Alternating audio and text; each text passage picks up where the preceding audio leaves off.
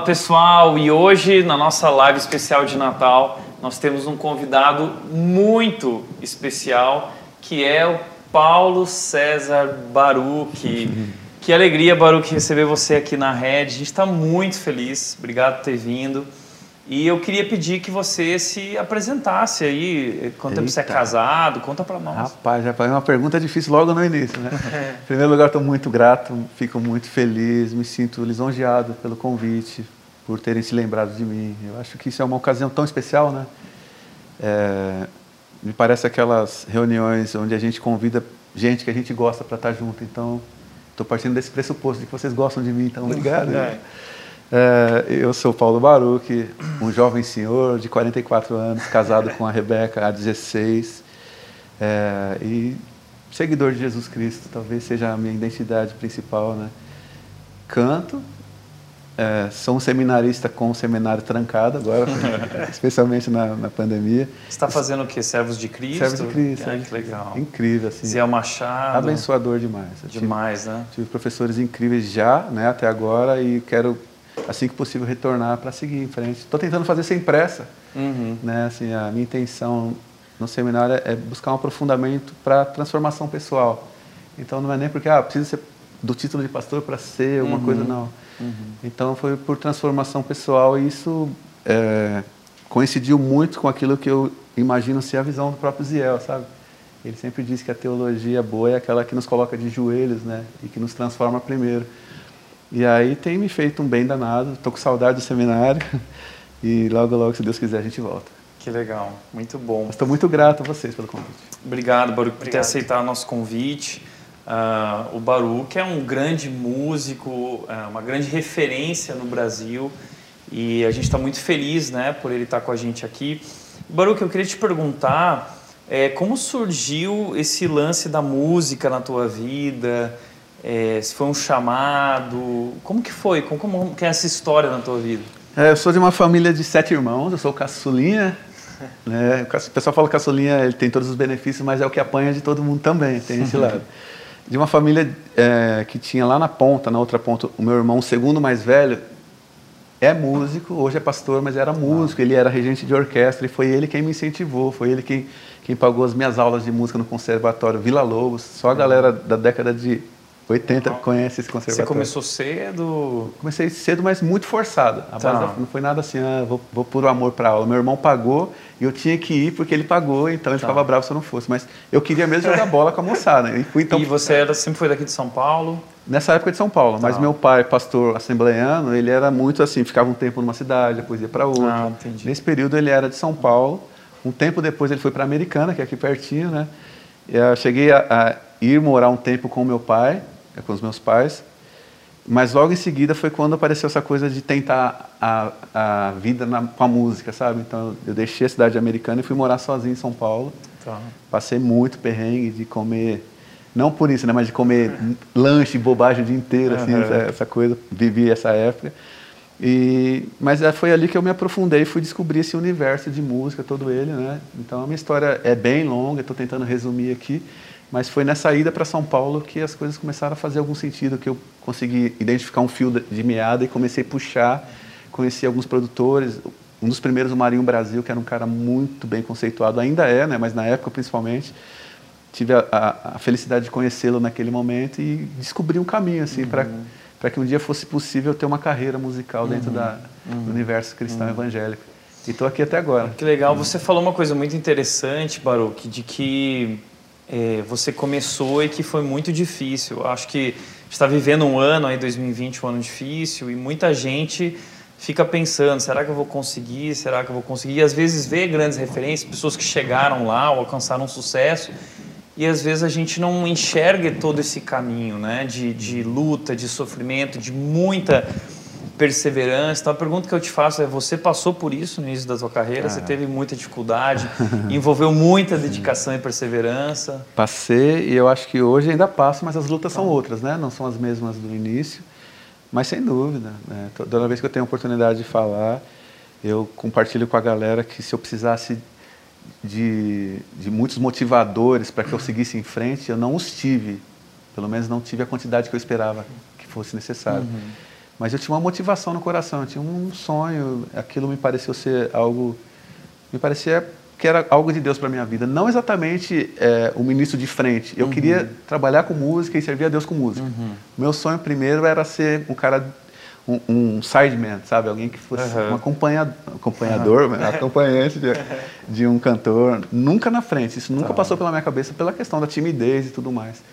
Quando você perguntou se isso é um chamado ou não, eu, eu passei a acreditar que, que é, só pode ser, porque eu uhum. fugi disso por muito tempo. Né? Eu, eu fui parar na frente de um microfone quando aqui em Americana, nessas indas e vindas que ocorreram, nós tínhamos uma banda aqui local e o vocalista de um dia para o outro falou assim, mano, não quero ser mais vocalista dessa banda, é uma banda não conhecida, ele falou, não quero mais e a gente olhou um para o outro e falou, quem é agora? Não tinha ninguém, então fui eu porque eu era o cara da vez, no sentido que só tinha eu. Né? Uhum. E com muita dificuldade, com muita timidez, lutando contra isso toda vez que eu tinha oportunidade na igreja para uhum. cantar. Era um, era um, desespero. Passava mal um dia antes, semana inteira, sabe? E fugi disso o quanto pude. Ah, até o momento que eu comecei, eu pensei, ó, acho que me cabe desistir dessa fuga. Isso me parece cair tanto no meu colo assim que pode ser Deus, né? Pode ser algo que Deus queira para minha vida. Aí a timidez que eu tinha, que era um grande empecilho, eu, eu levei até Deus. Eu uhum. falei, Deus, isso aqui para mim parece um gigante. O que, que o senhor pode fazer com isso?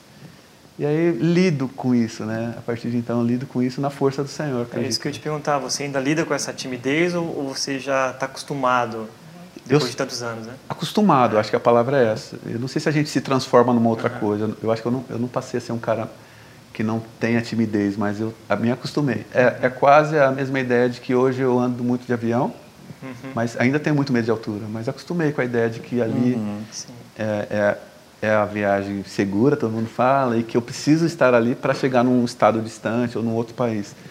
Então eu fico trabalhando e condicionando a minha mente para que ela descanse nessa realidade. Mas é sempre uma luta, né? sempre um desafio. Que legal. Ô, Baruch, deixa eu te perguntar uma coisa. A gente, como igreja, a gente tem uma missão que para nós é muito especial, que é levar as pessoas a um relacionamento crescente com Jesus. A gente tem essa paixão no coração por por Jesus e por levar pessoas a esse relacionamento com Jesus. E eu queria te perguntar isso. Eh, você nasceu num lar cristão, né? Teu pai era pastor. Mas teve algum momento na sua vida, algo especial, um encontro com Jesus em que você, a partir dali, ou, ou foi algo crescente na sua vida, esse relacionamento com Jesus? Como é a tua história com Jesus? Uh, eu me frustrei durante muito tempo quando alguém me perguntava sobre o meu testemunho. Eu nunca pude dizer, ah, eu sou um ex, alguma é. coisa, né? Acho que tem muito disso era muito frustrante. Uhum. Eu não tinha o que as pessoas chamam de testemunho forte, né? Uhum. Até que eu entendi que a minha vida era, é, era assim um milagre de Deus, por ter sido guardado de tantos males por uhum. tanto tempo e dentro da uhum. igreja e nem sempre me relacionando profundamente com Deus. Uhum. O fato de estarmos dentro não significa que a gente está. Acho que a ideia do, do, dos filhos pródigos, né, que o Tim Keller fala, chama os dois de, de, os dois filhos os que dois se perderam. É, a ideia de que tem um que está fora e conscientemente fora e outro que está dentro, mas perdido porque não se relaciona com o pai, eu acho que isso é muito possível, né? Eu vi uhum. muito na minha vida. É, mas eu acho que chegou ali no final da adolescência, eu não sei como é que está agora a questão das faixas etárias, quando alguém se, se denomina adolescente ou não, mas acho que no final da adolescência eu, eu meio que tive uma decisão eu acolhi para mim uma realidade que ela estava presente, mas parecia ser muito mais uma escolha dos meus pais. Tipo, ah, eu sou filho do pastor, uhum. sou crente porque sou, uhum. sou, filho dele. Eu acho que ali aquilo foi mais consciente a partir dali. E a partir dessa consciência eu comecei a tomar para mim algumas responsabilidades que você tem por ser um seguidor de Jesus. Já que a gente ouviu tanto que muitas vezes nós seremos a, a única Bíblia que as pessoas lerão, né? Então acho que essa consciência caiu ali, quem sabe talvez perto dos 20 anos de idade. Mas eu, eu nunca estive fora totalmente. Eu já estive dentro, mas vivendo como quem está fora. E muitas vezes, inclusive depois dos 20, confesso. Uhum. Mas eu nunca, eu nunca, ah, fui um viciado de drogas, aí me converti, não. E até acho um, um, algo que é obra de Deus e do Espírito Santo, o fato de que hoje, em 2020, que, e aos 44 anos, que eu sinta tanta empatia, por exemplo, por uma pessoa que tenha lidado com as drogas, porque eu não uhum. vivi essa realidade. Mas ainda assim há um, há um, amor muito grande. Então, sempre que posso, estou ligado a organizações ou associações que cuidam dessas pessoas. Então é isso. É, acho que a, a minha conversão, ou a minha consciência de conversão se deu por volta aí dos 20 anos de idade. Legal. Na tua, nessa tua caminhada cristã, teve alguém que te ajudou nesse caminho? Você descobrir mais sobre Jesus? A, alguém que te levou a conhecer mais sobre a Bíblia? Ou foi uma busca... Cara, eu, eu sou um ser esquisito, né? Então, assim, muito peculiar. Eu acho que ninguém sentou comigo para fazer o que hoje a gente chama de discipulado. Uhum. Não aconteceu. Acho que na minha época não tinha muito, isso não era uhum. tão... Eu acho que Deus usou a vida dos meus pais para eu querer andar com Ele porque eu, eu acreditava que os meus pais eram pessoas de Deus. E isso não significava, ou não significa, que eu não via nos meus pais os defeitos humanos que todos tem, temos. Mas, assim, eu acordar eventualmente de madrugada, ou nas minhas, nas minhas loucuras de, de adolescente, chegar em casa de madrugada e ver meu pai orando na sala, aquilo, fazia, aquilo era muito forte na minha cabeça. Fala, cara, ele acredita mesmo que tem alguém ouvindo ele essa hora, ele ele, sabe? Então, acho que foi um é, discipulado é, espontâneo, sei lá mas foram eles sem dizer nada. Porque eles não sabiam o que eles estavam fazendo, eles estavam me discipulando sem saber que eles estavam fazendo isso, porque Bom. não tinha essa nomenclatura, né? Era a vida deles, né? Era a vida deles, e eu aprendi com a vida deles. Então, eu acho que os meus pais são os meus grandes heróis. Legal. Assim, essa coisa, essa busca por mentoria, uhum. que eu considero muito legítimo, é uma coisa muito mais recente para mim. É, então, hoje eu, eu chamo os meus pais de meus mentores daquela época, mas eu nem sabia que eles chamavam isso, e nem eles também, provavelmente. Eu acho isso incrível porque a gente falou muito sobre isso esse ano, uh, de como a pandemia é, trouxe à tona essa verdade do papel da família, né? dos pais como educadores, dos pais como mentores, dos pais como aqueles que ensinam seus filhos, porque infelizmente eu acho que ao longo do tempo muitos pais foram esquecendo e terceirizando isso, dando essa responsabilidade para a igreja, ou terceirizando essa responsabilidade para a escola. E a pandemia trouxe à tona de novo essa super responsabilidade dos pais de influenciar seus filhos e, e como isso acontece, como tu disse, né, através uhum. da vida, né? Então, olha que legal que o Baruch está contando para nós, que foi mentoreado, foi impactado pela vida, pelo testemunho, pelas atitudes uhum. dos seus pais. Muito legal isso. Legal mesmo. A importância disso dentro da própria é. casa, né? Não, é que vocês estão falando, você falou, Thiago, da pandemia, né? No meu prédio, eu vou descendo vários andares, eu moro no 16 então eu vou descendo e eu fico ouvindo o burburinho das casas, né, no elevador. E nesse período de pandemia, especialmente no início, que eu estava mais atento a essa mudança, né, de comportamento, eu via muito, ou eu ouvia muito som de crianças rindo nas casas. E aquilo me chamou a atenção. Eu falei, cara, talvez é, é o caos para nós adultos, que agora temos que ficar dentro de casa, mas para as crianças talvez tenha sido o céu, né, mano? Finalmente tem o meu pai aqui perto. É não sei se continua assim, mas pelo menos no início me dava muito essa sensação de que os, que os, que os filhos tinham os pais perto de novo, sabe? Uhum. Enfim, eu acho que tem a ver com o que você está é falando. É e, e, a gente viveu, ou a gente vive nessa pandemia ainda, uma oportunidade de experimentar coisas que a gente nunca deveria ter deixado de lado. Né? A convivência, a boa convivência, né? a comunhão um com o outro e com Deus acima de tudo. Acho que a pandemia nos gerou essa oportunidade. É verdade. Há quem aproveite e há quem desperdice. É, né? é. Você sabe que eu estou preparando para amanhã, né? Eu vou estar tá falando no local sobre não desperdice 2020, né? Porque a revista Time lançou essa semana, foi às bancas essa semana, uma revista de uma capa chamada 2020 o pior ano de todos, uhum. né? E, e, que triste a gente olhar para esse ano assim, porque talvez esse foi o melhor ano, né? Porque, como o sábio de Eclesiastes ensina, né, que é melhor ir à casa onde há luto do que à casa onde há festa, uh, é melhor a tristeza do que o riso. Só que para nós isso não faz muito sentido, né? Porque para nós uh, como, como, assim a morte é melhor que, que a festa, né? A gente é brasileiro, a gente gosta de festa, a gente gosta de sorrir. Só que esse ano trouxe grandes oportunidades para a gente parar, para a gente refletir, para a gente reavaliar, para a gente se aproximar, para a gente se conectar, não só um com o outro, mas com Deus, né? A gente nunca teve tanto tempo para isso, Exato. tanta oportunidade para isso. Então, eu queria dentro desse tom né, de não desperdice 2020, as lições que ele nos trouxe e como nós podemos ser melhores através de tudo isso, é, perguntar para ti como é que foi o teu ano de 2020. Foi um ano muito difícil para você? Eu acho que na minha existência foi um ano mais difícil, sem dúvida nenhuma. Mas eu tive uma resolução recente é, porque eu, eu, eu queria que esse ano não terminasse assim. Houveram coisas boas, né? as amizades permaneceram, uhum. o meu trabalho, estava tudo certo, em casa tudo certo, mas tantas dores, né? Que a gente, notícias de dores o tempo todo, tornou o ano, para mim, o mais difícil de todos. E eu, eu tive uma resolução que é, eu queria ter uma, para mim, uma boa memória desse ano. E aí eu decidi, há um mês mais ou menos, ir para um, um mês e pouco, ir para um sítio, apenas eu e a minha banda, e poucas pessoas, a Rebeca, minha esposa, uhum. e mais poucas pessoas, para fazer um, um retiro espiritual, porque eu queria ter algum registro contrário a isso tudo de 2020. Uhum. E eu fui para lá sem saber direito o que aconteceria. Se de lá sairia uma música nova, se sairia um single, um EP ou um álbum. Eu fui assim. E podia não sair nada, mas seria uma experiência, né? Então, assim, para resumir, sim, eu saí de lá depois de três dias com oito músicas que, que não existiam formadas. Algumas eu, eu levei esboços, uhum. umas duas eu levei meio que prontas, mas saí com músicas que as pessoas não conheciam, oito delas e duas regravações.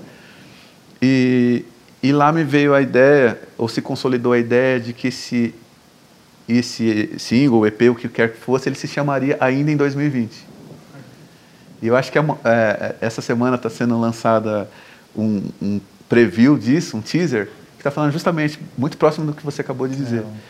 Que eu acho que, embora tenha sido o ano mais difícil da minha vida, eu queria que ele também fosse um ano em que eu experimentei as coisas mais loucas. Por exemplo, por que ainda em 2020? Porque 2020 ainda é tudo que a gente tem. A gente ainda não tem 2021, a gente tem 2020. E há quem não chegue em 2021. Não quero ser aqui profeta de tristeza, nada, mas há quem não chegue. Uhum. Então, se só temos 2020, então ainda em 2020 que haja reconciliação, ainda em 2020 que haja compreensão e reconhecimento de, do quanto Deus tem cuidado de nós. Uhum. Então, olha só, foi nesse ano que isso está nascendo, que isso nasceu. E eu espero que daqui a um tempo, quando eu olhar para trás e, e, olhar nos livros de história o que aconteceu em 2020, eu falo, pô, mas foi um ano que eu tive uma experiência incrível, que eu fui para aquele retiro e que surgiu essa música aqui, ó essa música que aconteceu em 2020. Uma que nem surgiu lá no, no Retiro, surgiu semanas antes, é uma música que fala sobre o Espírito Santo, sabe? Que, que eu acho, se aquela música fizer bem para as pessoas, como tem feito a mim nos meus momentos de oração, vai ser lindo. E aí eu vou dizer, essa música nasceu em 2020. Então, assim, claro que eu não quero ter a pretensão de dizer que isso que é especial para mim seja especial para todo mundo. Uhum. Mas no meu 2020 eu posso olhar para ele e dizer assim, sim, foi muito difícil, mas a mão de Deus foi visível para mim, sabe? Eu percebi Legal. a mão de Deus, porque se não fosse as mãos de um Deus que não muda e não sofre sombra de variação, eu estaria completamente perdido. Então fica até aqui um merchan aqui, ó, um EP chamado 2000, é, ainda em 2020, com quatro Legal. músicas. É, estarão disponíveis a partir do dia 22, aí, daqui dois dias, né? E vocês vão poder conferir nas plataformas digitais e enfim, é, é, um pouco, acho que dentro do que você está falando. É. Meu ano foi difícil sim, mas eu tenho coisas boas para contar. Eu que tive legal. oportunidades incríveis. Eu acho que dentro dessa ideia de que a gente deve ser luz, né, no mundo que vive em escuridão tantas vezes, é, é, esse texto bíblico ele me, me sugere muito a imagem do contraponto, né, do contraste, né, luz porque escuro, uhum. né, tipo, silêncio quando barulho, som quando silêncio, sabe o contraponto. Uhum. Então, o que, que eu vejo no mundo de hoje? Eu vejo muito cansaço. Então, ser luz hoje é, é oferecer para as pessoas uma fonte de descanso. Né? Eu vejo no mundo de hoje muita intolerância. Seguidor de Jesus é pacificador, sabe? Eu acho que é ser luz nesse tempo é, é é falar com paz, é, é, falar com amor no tempo em que as pessoas não se toleram, né? Eu, eu não consigo ouvir de você, Cata, que você não concorde comigo e vice-versa. A gente está nesse, nesse tempo, uhum. né? Então, eu acho que esse ano foi muito especial para que eu, me, eu mergulhasse em Deus e mergulhasse em mim também.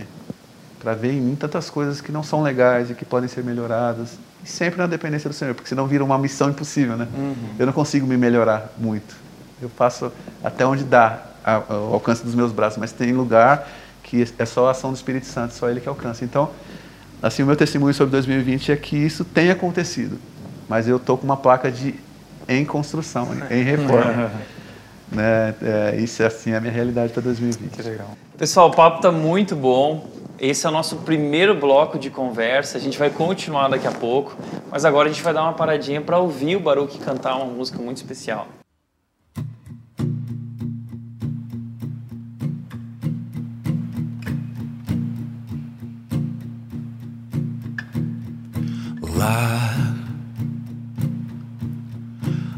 Horizonte no canto mais distante lá, a tua mão está. Lá, acima do universo, nas linhas de um verso lá, tua mão está. Se eu for ao céu ou ao mais profundo mar, ali tua mão está, Senhor. Ali tua mão está. Oh, nem sempre eu posso ver, mas além do meu olhar tua mão está, a tua mão está lá no coração que chora, no abraço que consola lá. Tua mão está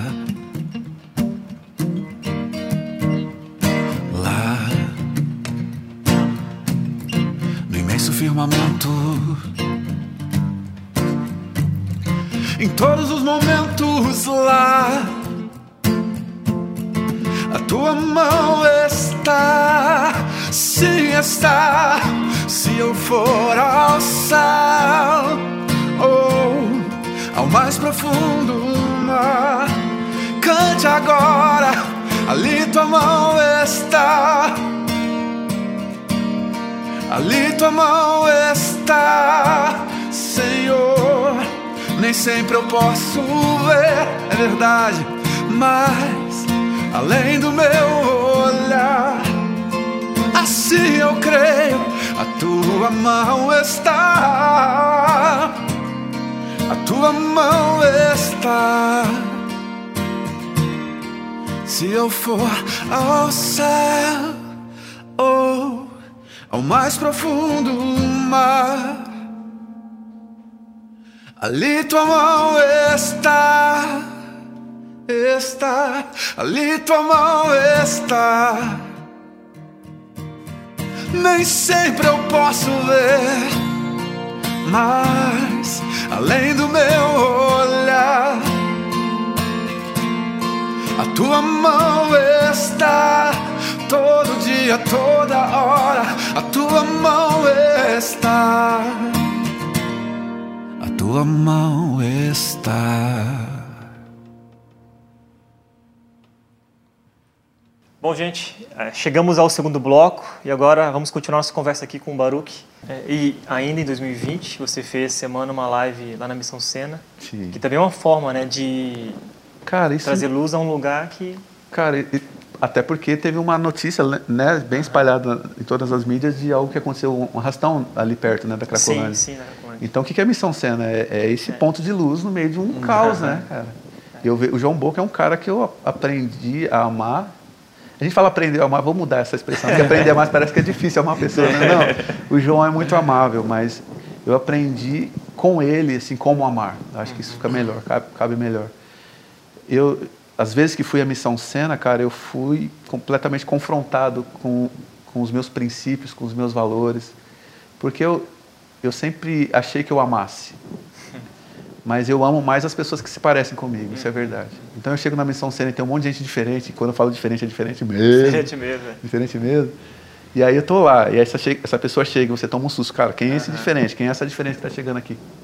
E aí o João, ele não estranha essa pessoa, ele chega lá. Essa, geralmente, ou a pessoa o aborda beijando o João, uhum. ou ele vai até a pessoa e beija uhum. e abraça. É impressionante. E eu sei que cada um tem um chamado específico, isso é o jeitão dele, uhum. tem a ver com o temperamento uhum. dele também. Mas isso me confronta. Porque eu fico pensando, tá bom, aqui é o campo de batalha do João e da equipe dele, tudo bem. Mas se essa pessoa entrar na minha igreja, como que eu a recebo? Então é esse ano aí que eu tô com esse monte de coisa no colo, pensando sobre todas essas coisas, pedindo, Deus, eu não entendo isso aqui direito. Isso aqui eu entendo um pouco melhor, me ajuda com tudo isso. A Ana Zita, que é uma missionária que a gente ama muito, Ana, Analzira, perdão, Analzira ela tem uma expressão que, assim, muito entre aspas, né? e dentro de um contexto ela fala assim, Deus, com esse problema aqui, por favor, se vira, porque eu não sei como lidar. e eu acho isso muito nobre, é. né? A gente reconhecer, eu não sei lidar com isso, Senhor, por favor, me ajuda, está nas tuas e, mãos. de fato, tirar a gente da zona de conforto, né? Talvez 2020. Cara, foi isso. Se tem um ano que me tirou da zona de conforto, foi esse ano. Aí eu me envolvi muito mais com Missão Sena, me envolvi um pouco mais com o Jardim Gramacho, lá um trabalho do Pedro do Borel no Rio. Casa Vida na Bahia, que assim, Casa Vida precisa se se você não conhece, conheça. É um trabalho lindo. Eles têm uma casa de acolhimento muito próximo ao hospital público lá. Então, tipo, você tem um parente seu que você precisa de internação para ele, e você luta por aquilo, aí você consegue a internação para o seu parente. E aí ele está internado e você não tem onde ficar. Hum. As pessoas vieram do interior e aí ficam na rua. Na rua. Não tem onde dormir, porque não tem grana. Não tem onde comer, porque não tem grana. E a Casa Vida acolhe essas pessoas. Vai lá dizer para eles, ó, oh, teu parente está internado aí, aqui perto tem uma casa, vamos lá ficar com a gente. Então essas coisas, se tem algo que está ardendo no meu coração, quando eu penso em 2021, o ano está ainda né, nublado, a gente não sabe o que vai acontecer, mas eu só tenho uma, uma semi-certeza de que eu quero trabalhar muito com isso. Eu quero viver o evangelho assim, além, além fronteiras institucionais, além fronteiras da, do encontro e do ajuntamento do domingo. É isso que eu almejo para a minha vida e é isso que está posto diante do Senhor. Se Ele quiser fazer assim, eu ficaria incrivelmente grato. Legal. Baruch, uma coisa que, que eu comentei com, com o pessoal aqui da equipe, acho que a gente compartilha o mesmo sentimento. É, eu até brinquei, né, falando assim, se algum dia eu precisasse imaginar alguém parecido com Jesus, eu imagino alguém como o Baruch, assim, uhum.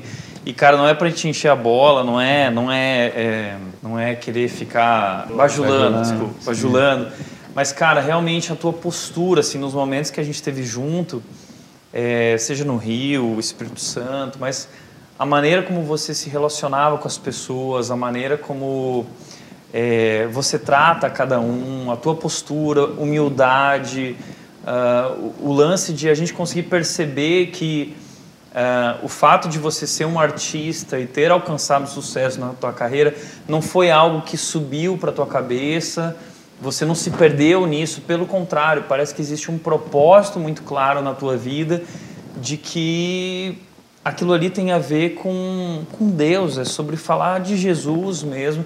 E nesse sentido, é por isso que eu estou dizendo isso, porque nós te admiramos muito e, e nós te convidamos para esse momento por essa admiração, porque nós vemos que você é alguém ah, através da qual Jesus brilha. Então, eu quero te dar os parabéns, assim, por isso, ou dar os parabéns a Deus pela tua vida, sim, sim. pela obra dele na tua vida. Eu quero dizer que isso é muito inspirador. E, e queria que você falasse um pouco sobre isso, sobre uh, o que, que Deus está fazendo na tua vida e no teu coração que te leva a essa decisão e essa intencionalidade né, de viver dessa forma, porque isso é muito é muito marcante. Eu sei que muitas pessoas que te conhecem também é, veem isso, né? Ah, Tiago, em primeiro lugar, eu acho que o teu olhar a meu respeito é fruto da generosidade né, de Deus na sua vida. É, eu me conheço bem, né? É, eu sei que você não está me bajulando no sentido de saber que eu não tenho nenhum defeito, claro que você sabe. Então eu só posso enxergar isso como misericórdia de Deus, né? Essa generosidade com a qual vocês me enxergam. Cara, Deus está fazendo Deus está sempre fazendo coisas em mim, né? E eu estou sempre descobrindo o que ele tá tentando descobrir o que ele está fazendo. Nem sempre é claro para mim, sabe? O que eu estou tentando fazer de um tempo para cá, eu estou tentando ser mais livre. E o ser mais livre, às vezes, implica em pagar, pagar preços, né? Por exemplo, é, ser mais livre implica, às vezes, em, em se permitir, em algum momento, ter a tua reputação manchada em prol de um caráter é, que seja íntegro. Né? As pessoas sabem muito bem a diferenciação entre reputação e caráter, mas porque às vezes a gente está tão preocupado com o que as pessoas vão pensar sobre nós E eu sou muito vítima disso, às vezes que todos somos, de certa uhum. forma. Rede social, né? Toda com rede social. 100%. Então, eu acho que se a gente não vencer esse, esse que é um dos primeiros gigantes numa era digital, a gente vai limitar muito essa ação do que Deus quer fazer.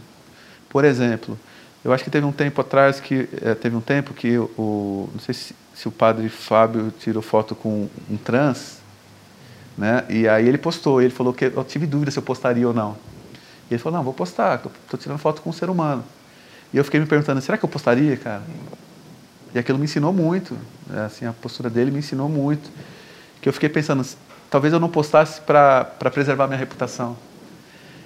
Mas depois eu fui pensando nessa implicação por exemplo, teologicamente, né? Se eu for falar teologicamente, eu não concordo 100% nem com o meu pai, que foi meu pastor a vida inteira. Uhum. Eu postaria uma foto com meu pai, porque é meu pai. É essa coisa que está muito bagunçada nos dias de hoje, sabe? A gente fica, às, às vezes a gente repele pessoas que, que a gente poderia se relacionar simplesmente como amigos, porque a gente não quer que a nossa reputação seja manchada, né? Eu acho que tem um ditado, né, um texto muito comum, na verdade, que a gente fala assim, se, se você me disser com quem você anda, eu vou te dizer quem é. Mas eu acho que o evangelho ele dá uma, uma invertida nesse valor, assim, porque Jesus andou com pecadores, ele não se tornou um deles. Né? Ele, ele purificava as pessoas, ele, ele as amava e isso gerava nelas um desejo de mudança. Então, está um pouco confuso o que eu estou falando, porque é muito denso isso e eu tô não, mas é especial, é uma conversa profunda. É, né? é, eu acho que as coisas só ficam um pouco mais sintetizadas para mim e a partir de mim quando ela vira música. Porque aí é quando eu já bati no liquidificador e aquilo virou um caldo e, legal, e vira uma música. Legal. Mas é isso que está na minha mente agora. Eu acho que é nisso que Deus está trabalhando comigo. Cara, se importa menos com a tua reputação. Faz o que te parecer certo. É, obviamente que a baliza e que a medida seja a palavra do Senhor, né? Procura na multidão dos, dos conselheiros sabedoria. Uhum. Então tudo isso está posto. Mas eu estou nesse momento, assim, porque isso me dá liberdade para fazer coisas que eu não faria se eu tivesse preocupado demais com o que as pessoas estão pensando sobre mim. Né? Então, uh, então hoje quando eu faço algumas coisas, não é nem até quando são coisas muito positivas, às vezes eu me constranjo mais por essas, assim, tipo se eu estiver na rua e, e ajudar um pobre, que isso me daria uma boa reputação, isso, mas isso isso dá um esvaziamento no meu coração por causa da minha motivação primeira. Então, assim, o que eu estou tentando fazer, e nem sempre consigo, é me sentir menos refém de qualquer olhar. E falar assim, Deus, eu posso estar errando, mas o Senhor está se agradando disso? Isso aí é meu uhum. papo com Deus, sabe? Eu quero viver para ti, né? É, isso é meu papo com Deus e essa é a minha busca. A plateia de um. E não acho que eu consiga sempre. Porque volta e meia eu me vejo de novo. Putz, olha, eu recuei porque, por medo, recuei de novo por, por querer preservar minha reputação volta e meia eu tô, eu tô caindo nesse mesmo uhum, erro de novo. Uhum. Mas eu estou tentando. Eu acho que é, é nisso que eu estou trabalhando e, e, me parece que é nisso que Deus está trabalhando em mim agora. Uhum.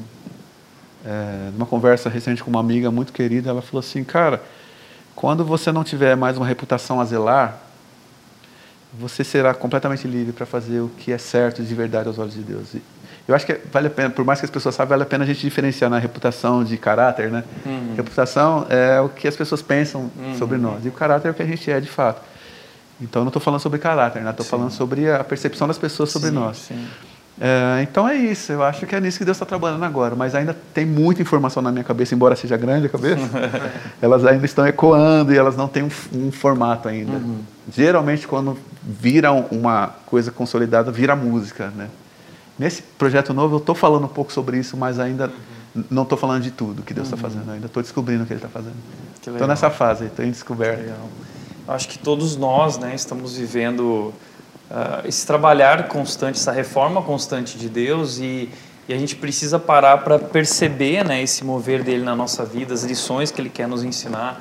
E é legal você compartilhar tudo isso e a gente vê que você também tem vivido esse relacionamento crescente com Jesus, entendendo o que Ele está fazendo na tua vida. E, e, isso é perceptível, né? Então, bom, parabéns, né? muito legal. Da mesma forma, diria vocês, embora a gente não esteja tão perto, né? Mas as notícias que a gente vê sobre vocês é muito inspiradora, são muito inspiradoras, né? Então, louvo a Deus pela vida de vocês. Amém. Amém. E o meu desejo é que obrigado. vocês se sintam fortalecidos para continuar fazendo aquilo que Deus está colocando no coração de vocês. E todos vocês que nos veem também, cada um de nós. Isso que é legal no reino de Deus, né? Cada um de nós tem a oportunidade de experimentar algo muito pessoal com Deus. Né? acho que para encerrar nossa conversa, Baruch, tem alguma história de alguém que escutou sua música e teve um encontro com Jesus? Sei lá, você recebe muito testemunho, então de repente alguma história. Cara, eu recebo muito testemunho assim. semelhante a, a isso, mas um dos que me marcou mais foi de alguém que ouviu a música Flores em Vida e que era ministra de música numa igreja e que há 10 anos ela não falava com o pai. E assim, eu fiquei pensando, cara, como é que uma música que é simples, a, a poesia dessa música é muito simples. Ela só está dizendo assim que hoje é tudo que a gente tem. Então, quase que a ideia do ainda em 2020, sabe? É, e a, é, a, música foi um gatilho que ela precisava para ir em Deus, achar força para ir até o pai dela depois de 10 anos. Pasmem vocês, ela, ela morava a poucos metros de distância do pai dela. Como é que você não fala com teu pai né, por 10 anos? É, é muita angústia no coração, né? E às vezes a gente não consegue vencer. Então a música é um, uma ferramenta que Deus uhum. vai lá e usa e fala: Meu, filho, é esse gatilho que você precisava. Entende isso daqui e vai, que eu vou contigo. Eu, eu também experimento esse tipo de coisa. É, sei que o nosso tempo está estourado, mas, por exemplo, eu tenho uma, uma história muito minha sobre o meu relacionamento com meu pai, que é um pastor veterano, hoje já jubilado, né? Sempre foi uma pessoa mais fechadona, mas muito amoroso, do jeitão dele. Né? Não, tive, não tive nenhum trauma com meu pai. Mas eu sempre pus na minha cabeça, meu pai não era muito de beijo, então, sempre a, a, minha projeção era, quando eu tiver meus filhos, eu vou beijar muito meus filhos, porque eu não, não beijei muito meu pai, não recebi beijo do meu pai. Mas eu não tive filhos. Por, por algum motivo que a gente não explica, Deus não nos deu, não, não nos deu filho, filhos naturais. Então eu falei, agora como que eu vou, como que eu vou realizar esse sonho de realizar, de beijar alguém que eu ame muito? Então não tem aqui para frente, porque não, não vieram os filhos. Então eu olhei para trás e falei, cara, mas meu pai está vivo. Então por que não viver com ele ainda, né? Então eu fiz esse caminho, porque a nossa ideia é que a gente tem, tem que esperar pelo outro, né? Não, meu pai é que tem que vir aqui um dia. Mas aí eu olhei para o meu pai e vi alguém fragilizado nessa questão, alguém muito fechado, com mais dificuldade do que eu. Eu falei, por que não eu dar esse passo em direção a ele? Então eu lembro que, sei lá quando foi isso, mas eu já tinha mais de 20 anos, com certeza. Que um dia cheguei em casa, perto do meu pai, cheguei, dei um beijão nele. Cara, e foi assim, mano. E, e, e, hoje eu, eu o beijo com, com toda a naturalidade. Meu pai ainda ficou. Oh, oh. Eu, eu, eu, sinto que ele tem dificuldade de dar sempre o primeiro beijo, mas ele tenta do jeitão dele ser carinhoso. Mas foi uma atitude simples assim, né? Uh, não sei se você me perguntaria algum tipo de consideração final, mas aproveitando esse gatilho, acho que para as pessoas que estão nos vendo e juntando com a ideia do Ainda 2020, eu, eu diria que você podia dar espaço, sabe? Em direção a algo que parece tão difícil, que você fala, quando passar a pandemia. Então, pode ser que quando a pandemia passar, as pessoas não estarão no mesmo lugar. Então, você tem acesso a essas pessoas hoje. E não precisa ser presencial, mas você pode mandar uma mensagem hoje. E essas coisas são lindas, cara. Né? Essas coisas que a gente acha que não tem o menor significado. Teve um DVD meu, tô falando pra caramba, já vou terminar. Não, DVD meu que eu, eu, tive uma ideia de última hora, assim, no DVD, eu acho que no Eletro 2, ou no 1, não lembro. Que a gente estava cantando a música do Grulha, Juntos Podemos Andar, o Amor Jesus. Acho que foi nessa música que eu tive uma ideia, ó, liga para alguém e fala, eu te amo, e depois eu explico. Acho que foi algo assim. E passou, pareceu uma brincadeira dali da hora, mas meses depois eu tive o um relato de alguém que recebeu essa ligação e falou, é, aquilo evitou que eu tirasse a minha própria vida. Uau. Né? Olha só que loucura. Uau. Então, ainda em 2020, nós estamos no dia 20 de dezembro, você tem chances para fazer coisas que você estava protelando, que você estava procrastinando. E eu entendo quando você diz que ah, isso é muito difícil para mim. Beijar o meu pai era muito difícil para mim. Para você pode ser uma bobagem que você beija o tempo todo, mas para mim era muito difícil. E eu dei um passo. E aquilo mudou minha vida, aquilo mudou a minha relação com meu pai, que sempre foi boa, mas eu, eu não tinha beijo. E nada mais legal do que poder beijar o seu pai e ser beijado por ele. Então eu estou te contando sobre coisas simples do cotidiano, porque senão a gente fica nessa neura das coisas sobrenaturais, como se fosse só aquelas que, que os nossos olhos não veem, né? Mas essa atitude simples também é fruto de uma ação sobrenatural de Deus e do Espírito Santo. Então, se é muito difícil para você, peça a Ele. Me ajuda a fazer isso, me ajuda a dar esse passo. E porque tem coisas que, que são difíceis para vocês e que para a maioria das pessoas não são, então você se, tem medo de ser ridicularizado por compartilhar, inclusive, essa dificuldade. Quando eu falo para as pessoas que eu tenho medo de altura, e, e, e qualquer altura, às vezes, as pessoas falam, bah, você está brincando, mas eu sei que isso é uma coisa que eu tenho que lidar. Então fica aí essa, essa, essa palavra muito carinhosa ao teu coração, vocês, vocês que nos veem. Dê um passo, experimenta fazer ainda em 2020 é, você citou, não sei se você citou, foi você que citou do, do Evangelho, de, de, do Evangelho? Não, não, sei se eu ouvi você falando, eu imaginei. Mas no ano em que Lázaro morreu, naquele mesmo ano ele experimentou a ressurreição, né? né? No ano que seria o fim. Ele experimenta algo que é impressionante. Exato. Então, no ano em que todo mundo só conta das coisas mais terríveis, você pode dizer que Deus fez algo incrível. Deus está livrando gente, Deus está curando pessoas, Deus está curando emoções, inclusive daqueles que se despediram né, de entes queridos. Então fica aí. Eu tô, desculpa, falei demais, mas fica aí esse papo para a gente refletir um pouco mais. É. E que Deus nos abençoe a todos. Baruch, eu acho que a gente foi muito inspirado hoje por esse papo com você, Baruch. Que e que tua vida, que tua história, que esse papo possa ter marcado a vida de cada um de vocês e leva isso para tua casa, leva para a mesa, leva para a ceia, leva para a sua vida. Faça disso uma conversa também nesse Natal, nesse final de ano e tire lições preciosas do ano de 2020. Não desperdice 2020. Baruch, muito obrigado. Uhum. Você topa cantar para a gente agora algumas Vamos dessas lá. músicas aí? E mais uma, mais um pedacinho. Fechou. Valeu demais. Valeu, gente. Obrigado. Bom é cantar louvores ao nosso Deus porque em todo tempo Ele é bom.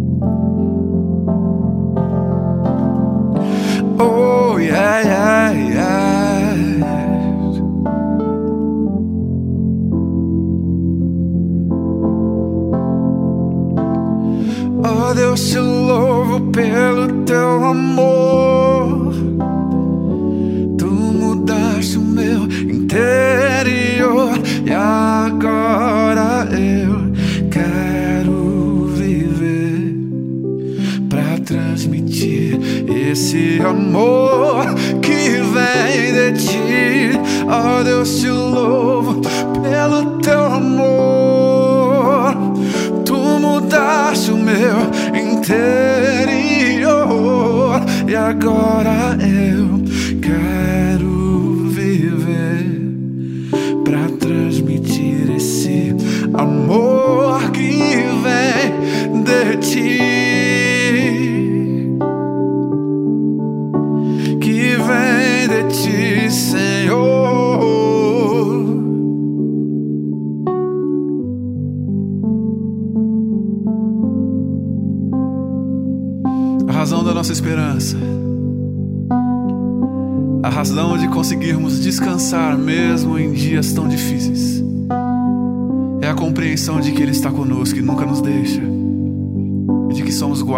por Sua forte mão. Tua forte mão guarda os meus dias, mesmo sem te ver. Eu pertenço a ti, o teu perdão me cura, Deus, a tua cruz me limpa. Eu sei que não mereço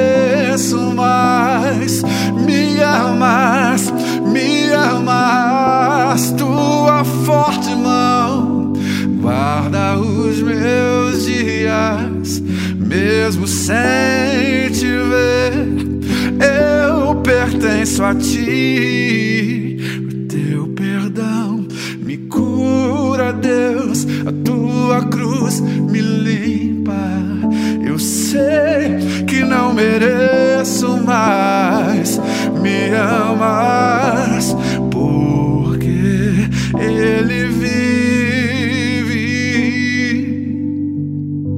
Eu posso crer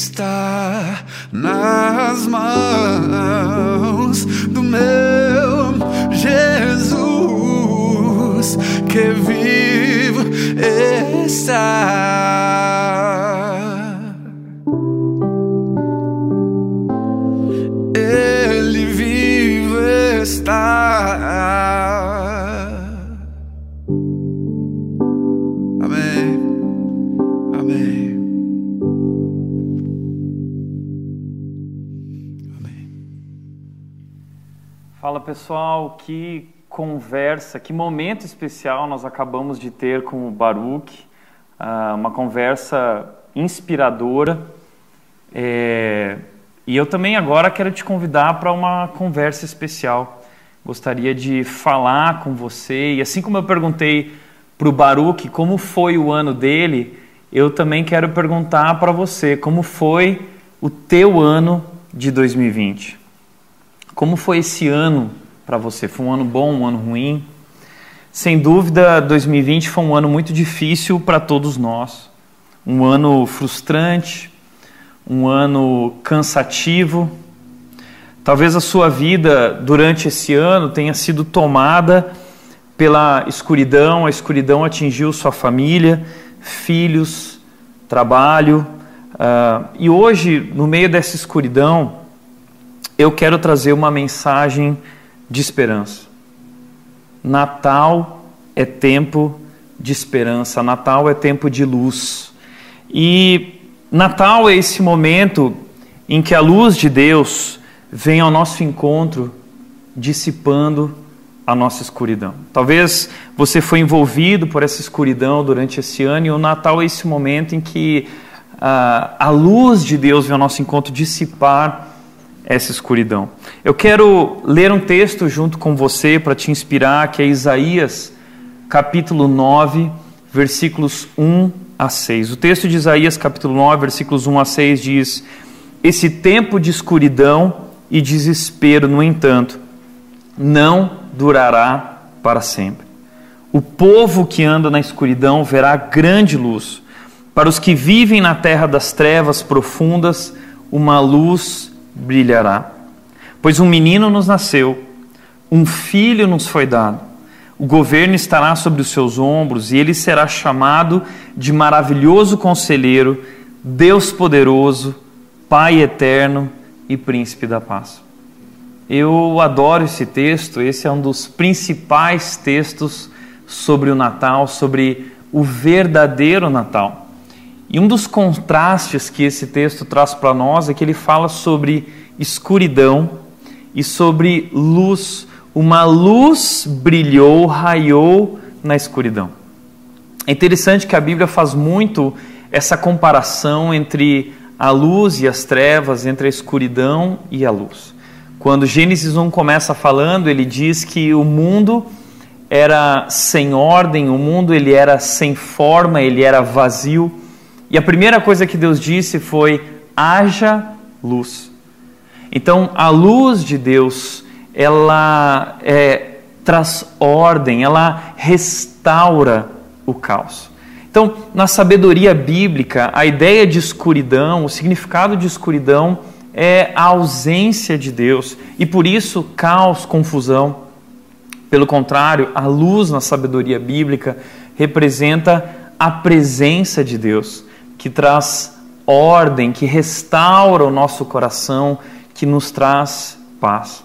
E isso tem tudo a ver com o Natal, porque o Natal é esse tempo de luz, tempo em que Deus vem ao mundo e a Bíblia diz que raiou a luz, e essa é a luz que traz direção e que restaura o nosso interior. O Baruch acabou de cantar isso, que restaura o meu interior. Mas deixa eu conversar um pouco com você sobre o contexto desse texto. A gente precisa entender o que está acontecendo, porque isso traz ainda mais significado para essas palavras. O povo de Israel estava vivendo uma grande crise. Como diz o texto, o texto fala: esse tempo de escuridão e desespero não durará para sempre. Nós estamos vivendo também um tempo de escuridão e desespero Uh, e, e, e, eles também estavam vivendo, e, e, o que Isaías está falando para eles é: esse tempo não vai durar para sempre. O que eles estavam vivendo? Eles estavam vivendo uma crise profunda, eles estavam diante da morte, diante da fome, diante da angústia e do desespero. É isso que significa escuridão nesse texto. E eles estão passando por dificuldades porque um inimigo da nação de Israel se aproxima Tiglat-Pileser, rei da Assíria, um grande conquistador conhecido como príncipe da guerra. Tiglat-Pileser, ele era um conquistador que conquistou a Babilônia, ele conquistou a Síria e ele vai conquistar nesse momento toda a Palestina e ele vai devastar essa guerra, essa, essa terra como príncipe da guerra. E Deus permitiu isso. Por que Deus permitiu? Por causa da desobediência. O povo de Israel desobedeceu a Deus, o povo de Israel abandonou a Deus, eles, eles deram ouvidos a ao invés de darem ouvidos a Deus, a sabedoria de Deus e obedecer a Deus, eles decidiram viver por si mesmos, decidiram ouvir o seu próprio coração, decidiram dar ouvidos a médiums, decidiram dar ouvidos a outros reis de outros povos, ao invés de ouvir a Deus e porque abandonaram a Deus, eles caminham agora a passos largos para a sua destruição. Entenda isso. Quando alguém opta por dar ouvidos a outros conselhos que não a sabedoria de Deus, não viver de acordo com a vontade de Deus, as chances das coisas darem erradas são enormes. E por isso as coisas acabaram dando erradas para eles. E não sei se você lembra da história de Neemias. Neemias é aquele que virá daqui 200 anos para ajudar a reconstruir essa cidade, mas esse é o momento uh, em que a cidade é devastada. Uh, milhares de pessoas morrem uh, e eles perdem praticamente tudo, e essa terra se torna uma terra de ninguém, uma terra sem dono. Eles são dispersados, essa terra se torna uma terra sem identidade, eles mergulham numa profunda crise econômica, política e cultural. Então é dentro desse contexto que surge essa profecia de Isaías 9. Isaías ele vai falar sobre um uh, acontecimento que vai transformar a realidade desse povo, dessa nação, que vai levá-los da escuridão para a luz, da desesperança para a esperança. E esse acontecimento é o nascimento de uma criança mas não é uma criança comum. O texto diz, o versículo 6 diz: Pois um menino nos nasceu, um filho nos foi dado, O governo estará sobre os seus ombros e ele será chamado de maravilhoso conselheiro, Deus poderoso, Pai eterno e príncipe da paz. Esse texto diz que não é uma criança comum, é uma criança que vem para governar. Mas ao contrário de Tiglat-Pileser, que era o príncipe da guerra e conquistava pelo poder, essa criança agora é o príncipe da paz, que conquista pelo amor. E ele vem para governar, para reconstruir, para restaurar, para renovar. E esse texto diz que esse filho, essa criança, nos foi dado, foi dado a nós. Por que a nós?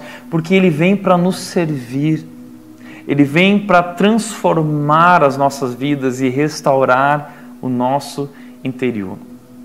É Deus que se revela na história através do seu Filho Jesus Cristo. O texto está falando sobre Jesus que vem ao mundo, ao nosso encontro. Isaías diz no capítulo 7 que ele é o Deus Emanuel, o Deus conosco, o Deus entre nós. Deus que vem habitar conosco e vem dar a sua vida por nós. E ele vai ser conhecido e reconhecido como maravilhoso conselheiro, Deus poderoso, Pai eterno e príncipe da paz. Então, deixa eu te chamar a atenção para essas quatro características de Jesus. A primeira delas é maravilhoso conselheiro. Por quê? Porque nele nós encontramos sabedoria. Ah, João 14, 26 diz Jesus disse: Eu sou o caminho, a verdade e a vida. Jesus Cristo é a própria verdade. No mundo que acredita que não existe uma verdade absoluta, Jesus diz: Eu sou a verdade absoluta. No mundo em que nos sentimos muitas vezes no escuro, perdidos, sem uma direção, ele diz: Eu sou o caminho. E ele diz: Eu sou a vida. Ou seja, Jesus ele não só aponta a verdade, mas ele é a própria verdade. Ele não somente nos orienta, mas ele é o caminho que nos conduz à vida. Ele é a própria vida. E talvez esse ano e nesse momento você tem vivido, tem sido assaltado pela escuridão. Talvez a escuridão tomou conta da sua família, talvez a escuridão tomou conta do seu casamento, talvez a escuridão tomou conta da sua profissão dos teus relacionamentos, do teu futuro, e você não sabe o que fazer, porque você não enxerga o caminho. E talvez nesse Natal o que você pode fazer é buscar Jesus, porque Ele é o maravilhoso conselheiro e nele nós encontramos sabedoria. E você pode ouvir os conselhos que Ele traz, porque os conselhos dele são maravilhosos, nos trazem vida. E os conselhos de Jesus podem te tirar dessa escuridão. Talvez tua vida conjugal está caótica, tua vida profissional, e ao invés uh, de, de ouvir os conselhos do mundo e o que muitos estão dizendo, você pode voltar agora os teus ouvidos para Ele e você pode ouvir o maravilhoso conselheiro que quer te mostrar o caminho, que quer te conduzir na direção de uma vida nova. Mas o texto diz que ele não somente é o maravilhoso conselheiro, ele é o Deus poderoso. Ele é o Deus criador, ele é o Deus sustentador que vem ao mundo, ele é o Deus que se revela, ele é o Salvador. Ele venceu o mundo, ele venceu o pecado, ele venceu o diabo, ele venceu a morte. E a Bíblia diz que um dia ele voltará para nos buscar e nossas vidas estão em Suas mãos, o nosso futuro está garantido com Ele. E Ele é o Deus poderoso que pode restaurar nossas vidas completamente. Ele é o Deus todo-poderoso, onde Pedro diz, em 1 de Pedro, capítulo 5, 6, ele diz: Humilhem-se debaixo da minha mão poderosa. Ele é aquele que veio ao mundo e ele disse para o paralítico: Levante-se e ande.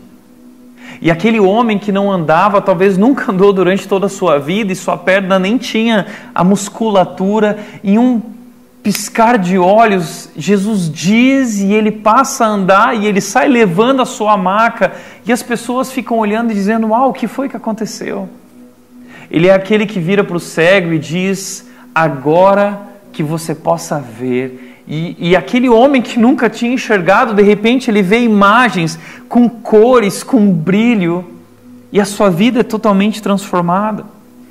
Então entenda isso. Talvez agora você está dizendo para você mesmo: puxa, mas as trevas, a escuridão na minha vida ela é tão densa que, que para mim não há mais jeito. Talvez você chegou nesse final de ano nessa situação de desespero e angústia: para mim não há mais jeito. Eu quero te lembrar que eu estou falando do Deus Todo-Poderoso. Ele é o Deus especialista em causas impossíveis.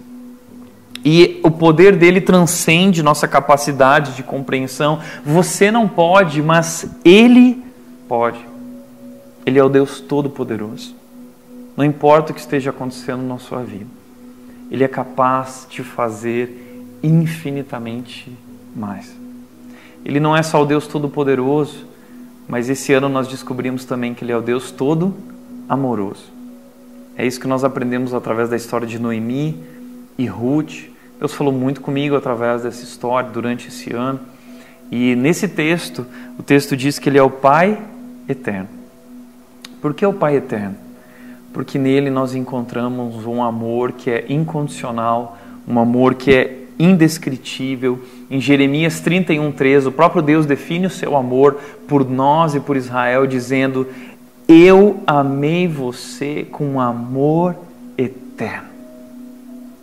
Então, Ele é o Pai eterno porque Ele tem um amor eterno. E Ele é o Pai que foi abandonado por Israel, mas que veio ao encontro do seu povo, veio para restaurar, veio para resgatar, veio para reconstruir. E como Jesus conta a história daquele pai que foi deixado, menosprezado, desrespeitado pelo filho pródigo, que foi viver a sua vida longe do pai, foi ofendido por nós, assim como por aquele filho. E ele é o pai que, quando esse filho volta, corre até o filho, abraça esse filho e diz: Que bom que você voltou. Então, ele prepara uma festa e Deus é esse pai. E nele nós encontramos esse amor incondicional e maravilhoso que restaura o nosso interior. Nele nós encontramos o nosso valor, nele nós encontramos a nossa identidade. E talvez você é alguém que carece desse amor. Talvez nesse período de Natal você se sente sozinho. Talvez você perdeu alguém ao longo desse ano que você amava muito. Talvez você nunca experimentou esse amor na sua relação com seu pai, na sua relação com a sua mãe. Talvez você não tenha experimentado esse amor na sua relação com seu marido, com a sua esposa, ou com os filhos mas Ele é o Pai eterno que tem esse amor para nos dar, um amor que é maravilhoso, um amor, Ele é todo amoroso. Além disso, de Pai eterno, e que nos convida para um relacionamento de filho e pai e nos adota como filhos através do que Jesus fez na cruz, Ele é também o príncipe da paz. Tiglat, como eu disse aqui em Isaías 9, ele é o príncipe da guerra conhecido na história como príncipe da guerra.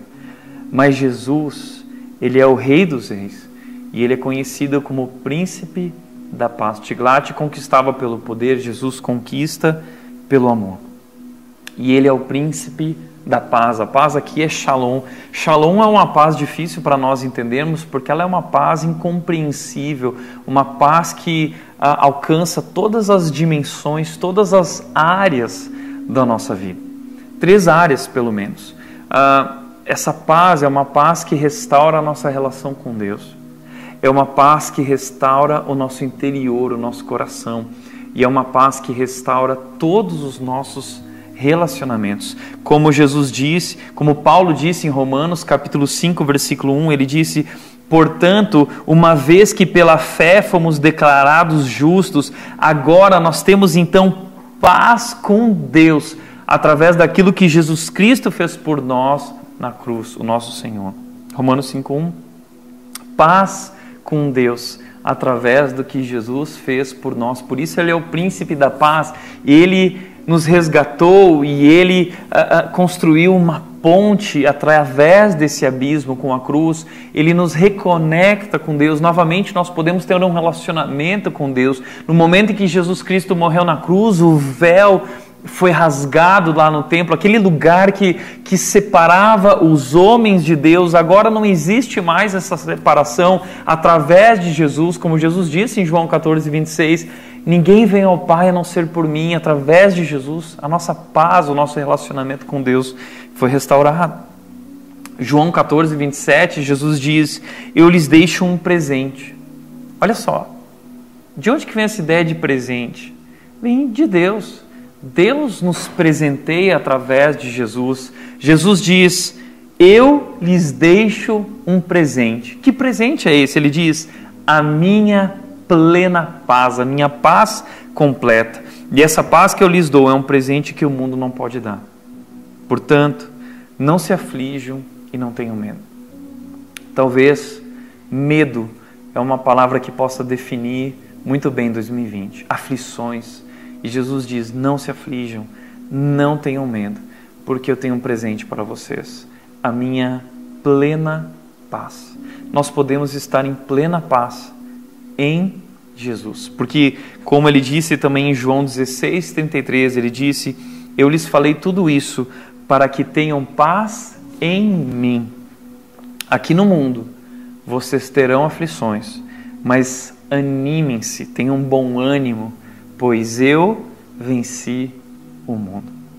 Eu acho tão interessante porque aqui nesse momento Jesus define essa paz dizendo que a nossa paz não é ausência de problemas, a nossa paz é uma presença. A nossa paz é uma pessoa. Jesus Cristo, o Filho de Deus, e onde ele governa, a paz é estabelecida. Ele é o maravilhoso conselheiro, ele é o Deus poderoso. Ele é o Pai eterno, cheio de amor eterno. E Ele é o príncipe da paz. Eu quero te lembrar de uma coisa para encerrar agora. A mesma luz que brilhou em Belém é a luz que pode brilhar agora na tua vida e no teu coração.